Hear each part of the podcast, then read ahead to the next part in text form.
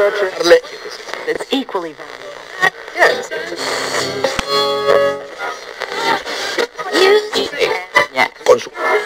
Yeah.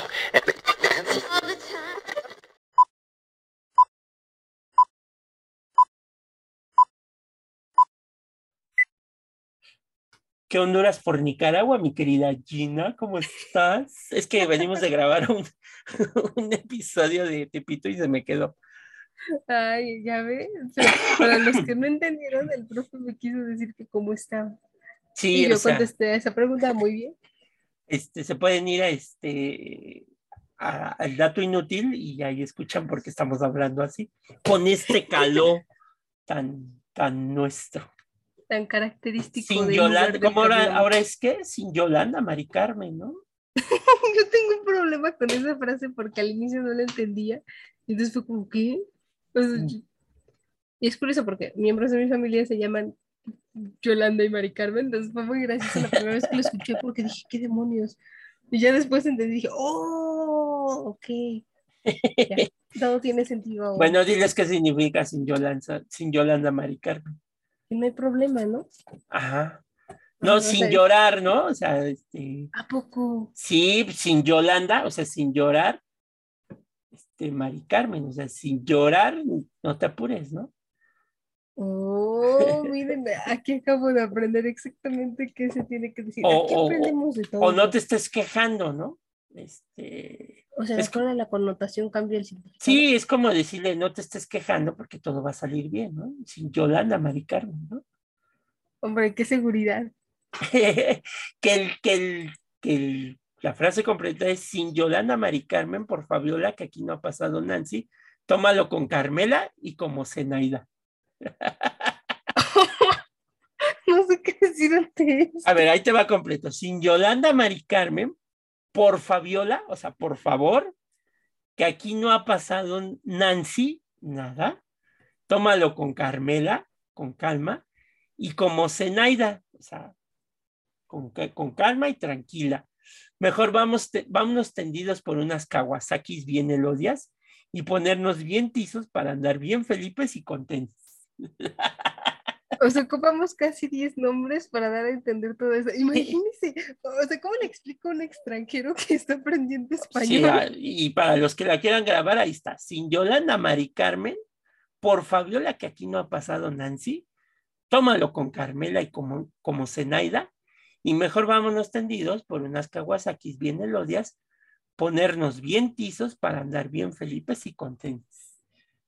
Bien felices, la traducción sería sin llorar, por favor, que aquí no ha pasado nada, tómalo con calma y con serenidad, mejor vámonos tendidos o vámonos a comprar unas cervezas bien heladas y ponernos bien borrachotes para andar bien felices, bien felices y con tenis, contentos. Sea, súper felices.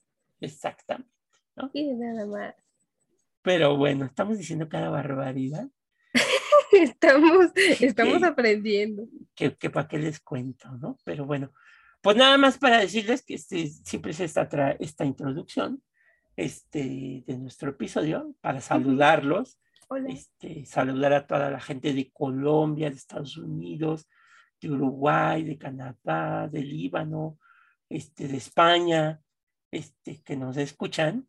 Y pues vamos a Israel. darle continuidad a estas, este, a estas cosas que hemos estado hablando de, de las primeras damas, todas estas características, pero el próximo episodio, si queremos hacer una aclaración, les tenemos un episodio sorpresa. Ta, tan, tan. Tan, ustedes dirán, ay, sí, qué sorpresa van a tener. No, resulta que estamos en el año 2022 Ujú. y este año se celebran muchos aniversarios. Muchos, Es un año de muchas fiestas. de muchas fiestas, no precisamente eh, algunas de buen gusto. No. Entonces, este, tanto en, en- en los diferentes episodios del dato inútil, de una taza de café llena de historia del arte y, así sucesivamente, vamos a abandonar un poquito la, la historia de México y nos vamos a adentrar a la historia universal, porque muchos de estos casos fueron este, de la historia de la historia universal, ¿no? Ahí está, para que ustedes vean que podemos diversificar. Sí, no queremos adelantarles. De algunos sí vamos a hablar en específico, pero por ejemplo vamos a hablar de una guerra que provocó que en el mundo y en América Latina existiera un movimiento que se llamara rock en tu idioma. Este, claro, y eso generó todo una industria. Una industria con una prohibición por parte de una guerra que se hizo en el continente americano mm. este, entre dos países, Inglaterra y Argentina. Este, por ahí vamos a hablar que este año también se cumplen 50 años de eh, aparición de una de las películas más icónicas, que es una obra de arte, que se llama El Padrino. Este, si vieron los Óscares, le entregaron un reconocimiento a Francis Ford Coppola por, por los 50 años del Padrino. Vamos a hablar de eso. Este, vamos a hablar también que este año se cumplen, ay, no recuerdo exactamente, eh, es un aniversario más de, creo que son 30 años desde la, del funcionamiento de la Comunidad Económica Europea, lo que hoy se llama la Unión Europea. La Unión Europea. Con los tratados. amigos de Europa. Los tratados de Metrix, que bueno, ustedes saben que ha traído muchos problemas esto de la, de la comunidad y ha llevado a las grandes naciones como Francia y Alemania a sentarse y preguntarse si es todavía conveniente tener la famosa Unión Europea. Sí, es difícil tomar este tipo de decisiones y justamente por ello es importante hablar. También vamos a hablar de los 110 años, pues ya que andamos en estas, de los 110 años del hundimiento de uno de los barcos este, más, icónicos. más icónicos, que es el Titanic, este, un barco que fue hundido este, por, un iceberg. Este, y que tuvo la maldición de que los que lo construyeron dijeron este barco no se va a hundir. Y cuando el ser humano dice este barco no se va a hundir, quiere decir que se va a hundir. No hay que ser soberbios, amiguitos. Exactamente, hay que ser soberbios. Y vamos a hablar de muchas cosas que cumplen este, este año, cumplen aniversarios, en lo que consideramos como el año 2022, que es el segundo año de la segunda década este, del siglo XXI, ¿no? Este nuevo siglo, sí, sí. Sí, pero bueno, eso les vamos a hablar las próximas semanas. Vamos a darle una pausa a las primeras damas este, para el mes de junio. Un descansito. Hablar un poco sobre estos, estos acontecimientos, ¿no? Ok, ok, me parece perfecto. Esperamos que a ustedes también les parezca refrescante esta. Gina, Gina les va a hablar, yo creo, de, de si se murió Jack en, en el naufragio. Es terrible. Si va a haber una segunda parte del Titanic. ¿Qué pasó con Rose después del ¿Qué, ¿Qué pasó con Rose después del hundimiento? ¿Por qué arrojó, arrojó la joya al, al, mar? En lugar de darse las uñetas. A su nieta, ya les hubiera ahorrado mucho, mucho trabajo a los investigadores que andaban buscando la joya. Y total se veía como que el investigador quería algo con la nieta, todo iba a salir bien. Y vamos a hablar del padrino, porque a pesar de ser una. ¿Tú ya la viste, Gina, el padrino? Las tres, sí, como no. ¿Las viste las tres? Ah, entonces es, es, una obra que, que, tiene que ver con la historia. Entonces. Es interesante. a pesar que se, se, sacó de una novela, tiene que ver con la, con la ¿Ves quién es quién? O por lo menos a quién intentan descifrar como quién en la historia del mundo. Pero bueno, pues ya los dejamos con el episodio siguiente este 68, creo que 78. 78. Ya 78 episodios, estamos a punto de llegar a 100. Y pues lo que siempre les decimos, si es la primera vez que escuchan este podcast, pues sigan escuchando los demás, apóyenos, suscríbanse.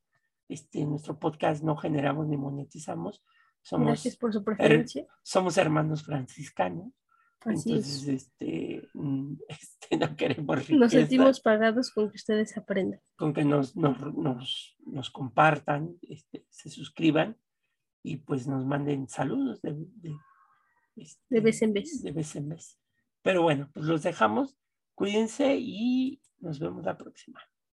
Bye bye.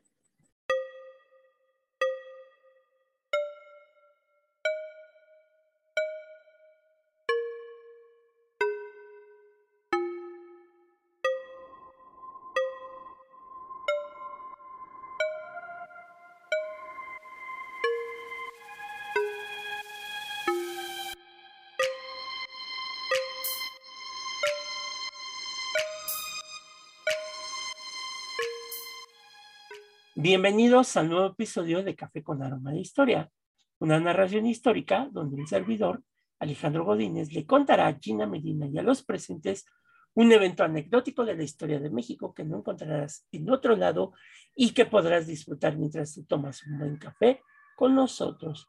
Ya estamos en otro viernes histórico, mi querida Gina, cazadora de Tepexpan. Este, este, ya después les diré por qué a Gina le pusimos la cazadora de Tepexpan. Una cosa que ni yo sé, pero nos vamos a enterar juntos. nos vamos a enterar juntos. Hoy titulamos a nuestro episodio 70 y 78 Las nuevas acompañantes. En este episodio platicaremos de las primeras damas que llegaron desde la revolución y que les tocó el cambio de, de vida política y social a una vida pacífica. ¿no? Entonces, este, pues hubo un cambio porque aquí ya los gobiernos se van a establecer y van a empezar precisamente con Plutarco Elías Calles, que va a ser el presidente de México a la muerte de Álvaro Obregón. Bueno, no, cuando Álvaro Obregón deja el gobierno, este, eh, Plutarco Elías Calles va a subir como presidente de la República. Ok.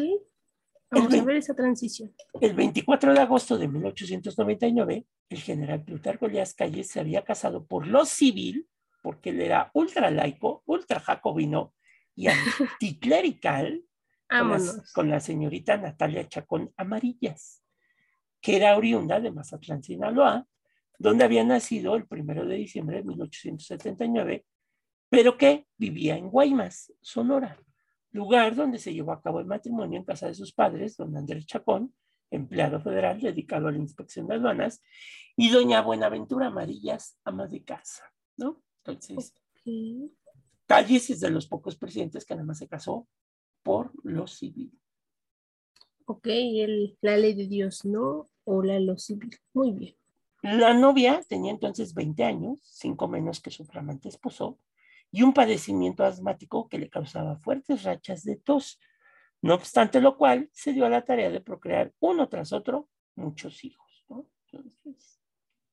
Bueno, es que el asma no te impide tener hijos. Pues sí. Pero sí pueden salir con asma también, entonces. Exactamente. Hay que tener cuidado. Doña Natalia experimentó escasa participación social, menos que doña María Tapia de Obregón, que se acuerdan que dijimos que andaba de aquí a allá, paz, paz, paz. Este, pero, pues a doña Natalia la nombraron socia honoraria de alguna sociedad feminista, pero este y otros tantos cargos honoríficos no le merecieron mayor atención. Mm. Eh, lejos estaban sus actividades de liberación de la mujer, y pues todo lo contrario, pues fue una mujer de casa, atendía con esmero a su esposo y a sus nueve hijos, Rodolfo, Plutarco, Alfredo y Gustavo, Natalia, Hortensia, Ernestina, Alicia y Artemisa. Esta última, niñas. Sí, esta última, Artemisa y Gustavo, eran los menores. Por primera vez después de la revolución, un presidente llegaba al poder con una familia tan numerosa, ¿no? es que sí, son demasiados. Son demasiados desde Juárez que no, no habíamos visto una pareja que tuviera tantos hijos. Exacto. Pese a que los mayores estaban en la edad de la tentación, no asumieron actitudes, actitudes que ahora podemos decir de juniors, este, y las hijas tuvieron más actividades sociales que la propia mamá, lo cual era natural pues, porque eran muy guapas. O sea, no crean que porque pues, eran hijas de Plutarco las calles, ¿no? Por ejemplo, en el caso de Rodolfo, partió para Nuevo León poco después de la toma de posesión de calles. En General Terán, Nuevo León, escribió a Soledad González, secretaria particular de su papá, para que comunicara a este sus deseos de formarse un porvenir lejos del gobierno. Cito, con mis propios esfuerzos y lejos del calorcito paternal, me alejo de ti, ¿no? Semanas después, doña Natalia viajó a Nogales, Sonora, para asistir al bautizo de su nieto, hijo de Hortensia y Fernando Torreblanca, secretario particular de su esposo, y también para ver a su hijo Rodolfo, convertido en tesorero del Estado a los pocos días de su regreso al Distrito Federal, después de pasar unos días de vacaciones y después de asistir al matrimonio de su hijo Plutarco en Monterrey, y luego de estas visitas, a los seis meses viajó a San Diego a comprar muebles para la mansión presidencial. Entonces, pues a ella le interesaba el hogar, no le interesaba pues, la vida. Nada más ella. Exactamente. Bueno, hay para todos los gustos. Tan es así que se sentía orgullosa de su hija Natalia, pues ella puso en movimiento una máquina de ensartar cargadores inventada por un obrero mexicano. Es de las pocas fotos donde aparece la esposa de Obregón, en donde el periódico citaba, la distinguida dama la estuvo manejando varios minutos. Alicia estudiaba en San Diego, usaba el pelo a la voz, este, que es como Betty, Betty, ¿cómo le llaman? Betty Boo. Betty, Betty Boo, o sea, Ah, con sus risitos así. Y cabello corto, curioso. Exactamente, porque era, la- era el mejor estilo. Uh, Obviamente, el deseo fue concebido de filmar películas. Ella participó en una película que se llama Sporting Life, con un papel menor, y tras ser invitada durante una visita que realizaba a los estudios en Hollywood y acompañada de su mamá y algunas amigas, en septiembre de 1928, en la Ciudad de México la coronaron reina de la aviación nacional. no, hombre, reina de la aviación nacional. O sea, reina, ok, un campo desconocido, pero de la aviación nacional, pues pocas mujeres podían tener acceso a, Pues sí, a manejar un avión. o sea, la reina de los aviones. ¿no? Por los aires ella mandaba. Exacto.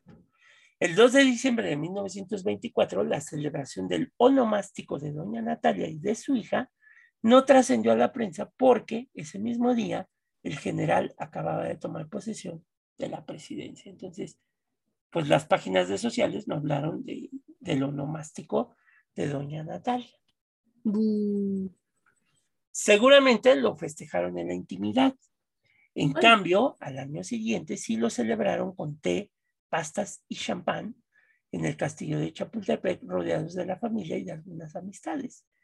Doña Natalia presidió un festival con el que la agasajaron a los alumnos de las escuelas de beneficencia pública. Fue de los pocos actos públicos que ella tuvo con, con estas escuelas de beneficencia.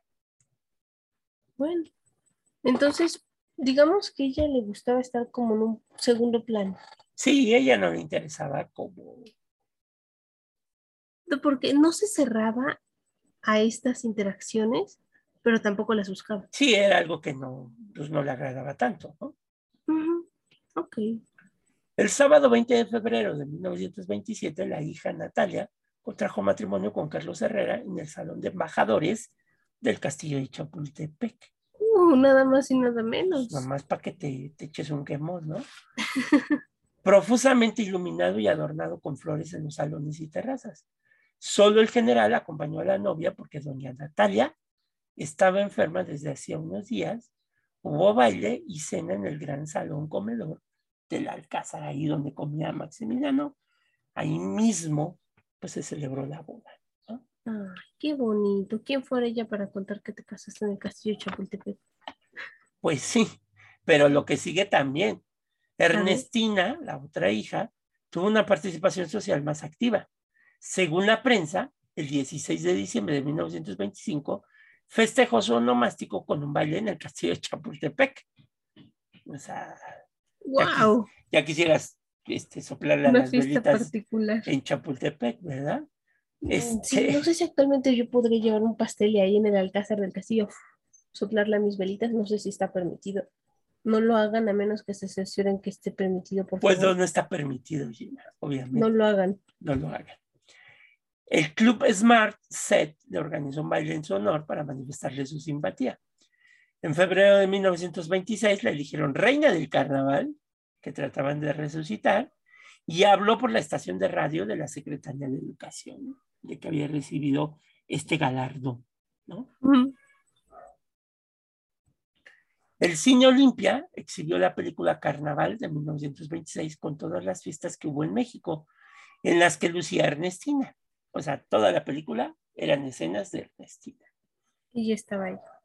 Exacto. En ese mes, la muerte de Fernando Torreblanca, de un año y 21 días de nacido, entristeció a la familia presidencial y Ernestina, de la, de la depresión, viajó a Nueva York y en las calles lució, cito, sus vestidos parisinos, sus maneras garbosas y su pelo cortado a la voz, ofreciendo la imagen de una joven perfectamente modernizada y sin ninguna depresión. Ok, Se le murió entonces el hijo y pues, pues ya se fue. asimilaban que iba a estar triste toda la vida. Y pues no, ¿no? Ella andaba Mm. feliz y contenta. Quisiera saber cómo fue la respuesta del público, favorable o no favorable, porque Pues, épocas, pues ahorita lo vamos a ver porque Ah, los periódicos le preguntaron que cómo se sentía y en Spanglish dijo a los periodistas que en México la mujer juega, fuma, baila charleston, maneja automóvil y cito, se moderniza en todas las formas. Las doncellas mexicanas de otros tiempos se asustaban de todo y ahora había la posibilidad de estudiar aviación en el campo Roosevelt, en Long Island, y además de realizar su primer vuelo.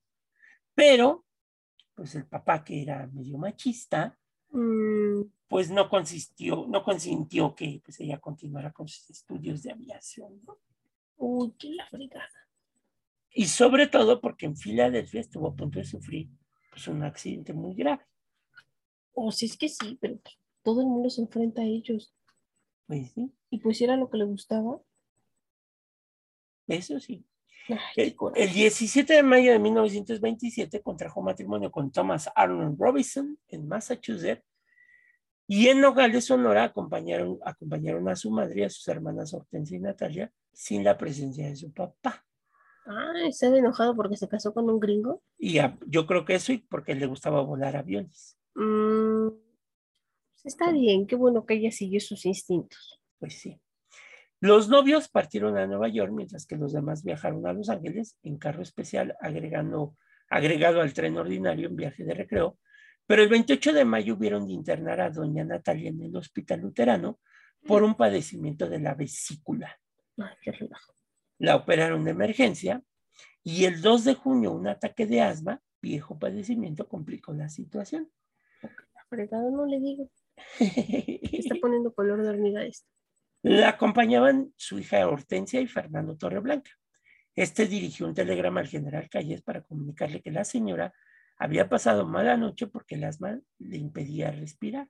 Cito, en estos momentos pulso sigue bajando y doctor Wallace está alarmado, lo mismo que nosotros.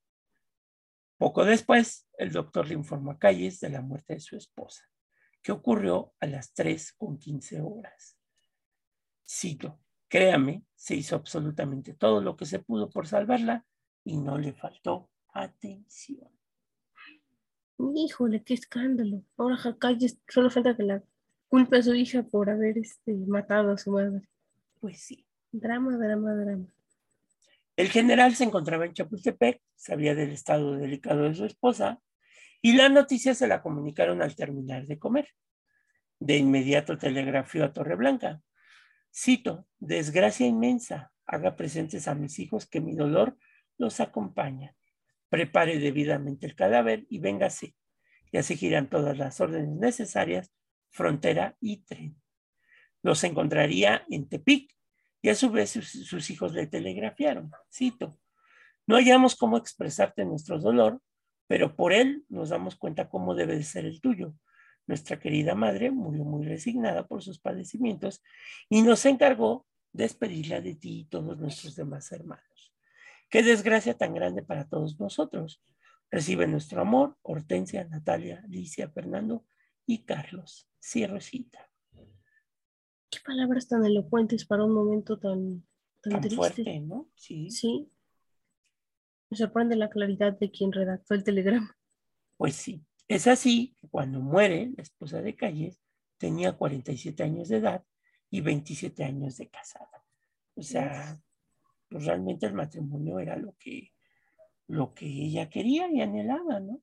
Ajá, al parecer sí se realizó su sueño. El cadáver llegó el miércoles 8 de junio en la mañana en un vagón del viejo tren amarillo transformado en capilla ardiente y que fue agregado al nuevo tren, al Olivo, que es el que pueden ver ahorita en, creo que está allá en, en el, en el AIFA, en el Oh. aeropuerto Felipe Ángeles, ahí está el carro verde Olivo. Para que vayan a darle una vuelta. Exactamente. El costo de los funerales fue de casi medio millón de dólares.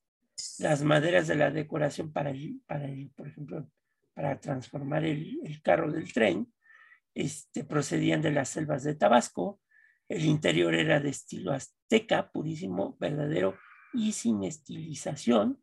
En sí era un palacio ambulante con su vajilla de cristal y servicio de plata con el escudo nacional, que lo componían de cinco carros pintados en el exterior de verde olivo. Ok, o sea, ataviaron bien, se volvió como un vehículo oficial el tren por ese momento. Exactamente. Y para traer el cadáver de su esposa. Sí, pues era la forma más rápida. Los disparos de cañón anunciaron que el jefe del Estado había llegado a la capital. Entre la multitud que llenaba el andén se hizo un silencio profundo. Únicamente se escuchaba el redobre de los parches de guerra mezclados con el canglor de los clarines que lanzaba al aire las notas de la marcha de honor, en tanto que la banda del Estado Mayor ejecutaba nuestro himno patrio. O sea, siendo la esposa, fue recibida como si fuera pues un presidente, o sea, se le hicieron funerales de Estado. Wow. O sea, curioso porque no lo habíamos visto hasta ahora, ¿no? Que a una esposa se muriera en medio del mandato presidencial. Sí, ¿te acuerdas que, bueno, la de Carranza se murió y no hicieron tanto, tanto relajo? Margarita se murió. Bueno, pero ella es más bien fue como por la situación, o sea, creo que no estaba en el país en el mejor momento. Y por ello no hicieron mayor alaraca. Pues sí. Poco a poco se extinguieron los acordes de nuestro canto guerrero, cito, los periódicos se acallaron las detonaciones de los cañonazos y el silencio impotente y solemne volvió. Se procedió a hacer el descenso del féretro, transportado en hombres por el Estado Mayor Presidencial hasta el automóvil que lo condujo a Chapultepec. Lo siguió el presidente acompañado de sus hijos Plutarco y Rodolfo. Cierro cita. Entonces, pues sí le dieron funerales de, como si fuera jefa de Estado. Sin escatimar en gastos o actos protocolarios. Pues sí. La capilla ardiente se instaló en el salón de embajadores, donde recién se había casado Alicia, la hija del general, y donde se había expuesto el cuerpo del nieto fallecido no hacía mucho. ¿Te acuerdas que se murió? O sea, ese salón presenciaba todos los eventos. Sí. Tristes y no tristes. Cito, una vez que el cadáver quedó colocado en el catafalco, el presidente se acercó al féretro y levantó la cubierta, contemplando durante algunos minutos el cuerpo inanimado de la que fuera su compañera. Algunos de sus familiares le invitaron a que se retirara de aquel lugar y le condujeron a sus habitaciones con el objeto de que reposara, en tanto que llegaba la hora de emprender nuevamente la marcha con destino al Panteón de Dolores, Tierrosita. Ay, no sé, a mí se me hacen muy metiches esas personas. O sea, yo entiendo que todos tenemos distintas formas de atravesar el duelo, pero querer imponerle a alguien más tu forma de atravesar por el duelo, siento que es la forma más egoísta que puedes tener con alguien. Efectivamente. No sean esa persona, por favor. Es así que la prensa pudo captar el lamentable suceso. Cito. En medio del más completo silencio, se cubrieron todas las guardias frente al féretro que descansaba bajo el negro dosel del túmulo Severo era el aspecto de la capilla ardiente y frente al catafalco el señor presidente de la República, ¿no? Allí estuvo mm. en todo momento en el funeral, ¿no? Muy bien, qué bueno no se fue. A las 10.45 se desalojó la sala y en medio, en medio de la mayor intimidad transcurrió aquel acto que solo pertenecía a la familia y que solo presenció el dolor. Luego supimos que durante aquellos cinco minutos el señor presidente descorrió nuevamente el cristal que cubría el rostro de la esposa y de la madre muerta y depositó el último beso siguiéndole sus hijos. Enseguida al panteón. El cuerpo fue depositado en la fosa a las 12.45. Una lágrima corrió por la mejilla del general y por supuesto varios camarógrafos registraron la escena. ¿no? Metiches, pero bueno, al ser figura pública no puedes evitarlo. Pues sí. Los obituarios tenían escasa información sobre doña Natalia, la fecha de su matrimonio, más no la de su nacimiento y nada más. Y era la esposa del presidente. Mm, Pero como no le gustaba esto de la sociedad, pues, pues este, ella tampoco hizo mucho para que se supiera. Exactamente. Significativo si se compara con la hoja de servicios de su esposa, la cual comprendía desde sus tiempos de profesor de primaria hasta la llegada propiamente este, de su posición política y social. Los vientos de la presidencia parecen haber alterado poco su vida y preocupada por la educación de los dos hijos menores, Artemisa y Gustavo, nunca acompañó inclusive a un viaje a su esposo por Alemania, ¿no? Entonces, Mm. ella dijo, yo soy de hogar y de hogar me quedo, ¿no? Ok, está bien, ahora sí que pues, era su, su sueño y adelante. Pues sí. Cuando el general hacía preparativos, se movía tanto que doña Natalia perdió el itinerario y preguntó a Fernando Torreblanca cuánto tiempo permanecería el general en la hacienda de la Soledad de la Mota. Cito, para mandar muchachos hoy mismo, colegio. Pues es- ellos estudiaban en Hermosillo, Sonora, y estaría sola, eh, solo cuatro días, para continuar su viaje a Europa. En otra ocasión, el 20 de mayo el, eh, de 1926, de descanso en Tehuacán con sus muchachos, telegrafió al general. Cito, hazme el favor de mandarme diccionario que me prometiste y una pluma fuente. Todo bien, cariñosos recuerdos. Y a los ocho días, cito, favor de traerme a Normita el glicerofosfato y para mí un frasco de magnesia de Philips. Preocupaciones de una madre dedicada a su familia, ¿no? Entonces, Ay, qué linda. pues a ella no le interesaba esto de, de andar en, las, en la high society, ¿no? No, no, ella, sus hijos y nos concretamos a ellos. Aunque sí, el día que muere, el antiguo estandarte de la Escuela Industrial de Huérfanos cubrió el féretro de su protectora y amiga. Ah, Esta escuela fue uno de los pocos establecimientos que había patrocinado la esposa de Calles y ese mayo de 1927 la había nombrado primera madre mexicana. curioso título. Sí, Nunca había escuchado pues sí. tal denominación. La oración fúnebre de Piu Casaruc ofreció una cierta semblanza. El aquilatamiento de sus altas virtudes y el devoto y agradecido recuerdo de una vida de humildad y renunciación y de cariño corresponden solo a quienes fueron muy suyos y nos parecía alarde indebido y hasta profanación en cierto modo, hacer brillar hechos y virtudes que ella lució cálidamente en el sagrado hogar. Entonces, Abnegada mujer de casa. pues sí, en términos generales, la familia del general Calles vivió con discreción durante el cuatrienio, pese a ser tan numerosa y encontrarse todos los hijos en plena juventud. O sea, nunca le hicieron escándalo. Yo creo que ahí influyó mucho que la mamá hubiera estado este, en la educación y el cuidado de, de los chamacos, ¿no? Claro, y además, no sé, o sea, ahora que lo pienso, creo que ninguna de sus homólogas, ni nacionales ni extranjeras, ha recibido ese título de Primera, primera madre mexicana. Sí, sí, sorprendente, porque pues quiere decir que su estado de... Bueno, ni doña Carmelita, que te acuerdas que era la que más andaba ahí, eh, recibió esto, ¿no? Sí, no, no, nunca había escuchado que, que es más, les menciono, no, no tenían conocimiento de que ella había recibido tal nombramiento. Tomando en cuenta que en el gobierno de Obregón se impuso mucho el 10 de mayo como el día oficial del Día de la Madre. Probablemente eso tenga que ver. Yo y creo que precisamente sí. ella y su labor de madre. Exactamente, era un ejemplo a seguir, ¿no? Ajá, Por las madres mexicanas. Que la, ¿Cómo cambia primer- el tiempo? que la primera dama estuviera inmiscuida en la educación de los hijos este, Al mil por ciento. al mil por ciento y dentro de su casita. Ok, cada quien. Pero ve cómo hay estos retrocesos, ¿no? Ya había avances con, la- con María Tapia, de que participaba mucho, en- inclusive sirvió de traductora políticamente, y pues ahora viene esta parte, ¿no? De que es una mujer que pues no le interesa la vida pública, sino la vida, la vida privada, ¿no? Es que, ¿sabes? Esto me recuerda a un episodio que hubo, un enfrentamiento que hubo entre unas este, mujeres feministas el año previo a la pandemia, fue el 2019. Ajá. En España fue, o sea, yo vi unos reportajes que hablaban precisamente de una señora mayor, pues, que tendría la señora unos 60 años, que estaba en una tienda y estaba quejándose de que como las manifestantes estaban, este, pues obviamente manifestando, pero también había cierta parte de estas manifestantes que se manifestaban de forma agresiva y violenta en Ujú. contra del establecimiento en donde estaba la señora. Entonces le estaban preguntando a la reportera qué onda, ¿no? ¿Qué, qué opinaba?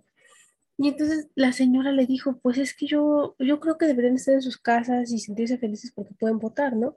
Y por, en contraste, la misma reportera había hecho un reportaje, una entrevista a estas mujeres que estaban en la protesta y ellas decían que no, que ellas justamente estaban en contra de, de esa idea de que la mujer tenía que estar en su casa.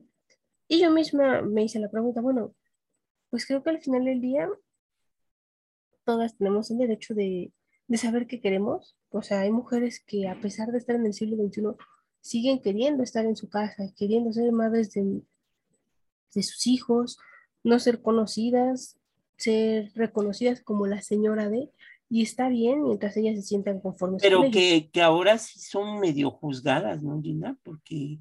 Yo siento que ahí es donde viene el problema. Sí las consideran como mujer sometidas. Y... Pienso que no deben de juzgarse porque cada quien tiene sus objetivos claros en esta vida. Yo no, no compagino con esas ideas. Obviamente ellas tendrán sus motivos, yo tengo los míos, por los cuales creo que no debería de ser. Hay, hay, hay mujeres que, que, en pleno derecho y uso de sus facultades, su mayor ambición pues, es tener hijos. Y, Exactamente, casarse. Se sienten ya con eso realizadas y pues están en todo su derecho, como aquellas que deciden que pues, no quieren tener hijos. Claro, que se dedican a su vida profesional. A su vida profesional. Y ahí es donde dices, o sea, no tienes que criticar ni a la una ni a la otra, porque al final del día cada quien elige su destino. Pues sí. Y pues, somos libres, somos libres. Pero hacerle creer esto a la sociedad, pues es. eso es lo feo. Sí, eso es lo complejo, ¿no? Decirle, por pues respeta, pues si la señora quiere ser madre de familia, pues déjala. ¿Sabes? Es que aquí es donde aplico la frase de Juárez. Es que esa frase se puede aplicar a todo tipo. O sea, el respeto al derecho ajeno es la paz. Y, pues sí. Y es la verdad, se aplica a cualquier situación entre es, eso también te, te debes de hablar de esta inclusión social de todas las ideas. Y... Pero ahora nos, nos, hemos vuelto todo lo contrario, jueces inquisidores. Eh, pues, pues porque yo apoyo un movimiento y si tú no sigues estas normas, pues eres traidora. Nos volvemos separatistas al grado de decir que si no estás conmigo estás contra mí. Y no, no necesariamente. Pues sí, y ese es un problema grave. Es un problema grave, pero, pero bueno, yo decía en la cuestión política del retroceso de que. ah, claro. Pues sí, ¿no? Digo, sí, sabemos el cambio. Sí, pero bueno, pues también fue muy respetable. Como fue muy respetable que Calles no se casara por la iglesia, pues. Ah. También esa decisión. Eso vale la pena porque, porque pues él, él es fuerte a sus convicciones. Dice, si yo soy anticlerical, pues porque me voy a casar, ¿no? Y además, no obstante de ser anticlerical, respeta los principios del matrimonio, que es justamente la lealtad y confianza. La legalidad, ¿no? También. Cosa mm. que no le pasó a Porfirio Díaz, si te acuerdas, que tuvo que negociar con la iglesia para poderse casar en otros tiempos, ¿no? No, no, yo me refiero, ajá, o sea, sí, lo que decía de Carranza es cierto, pero más bien interesante lo que hace porque justamente él sí respeta la institución del matrimonio sin la necesidad de estar sometido a la Iglesia Católica. Solamente con el contrato que firmó para él y para su esposa es más que suficiente. Ese es un, es un acto de legalidad para él. Está muy bien. Pues Me agrada. Pues sí. Pero, y aparte hay que recordar que estos hombres pues, firmaron un documento que se llama la Constitución del 17. No cualquier cosa. Que no cualquier cosa. Pero bueno. Pues los vidrios, Gina. Sin Yolanda Mari Carmen, como dijimos al principio. Nos vemos pronto. Bueno, nos escuchamos pronto. Adiós. Adiós.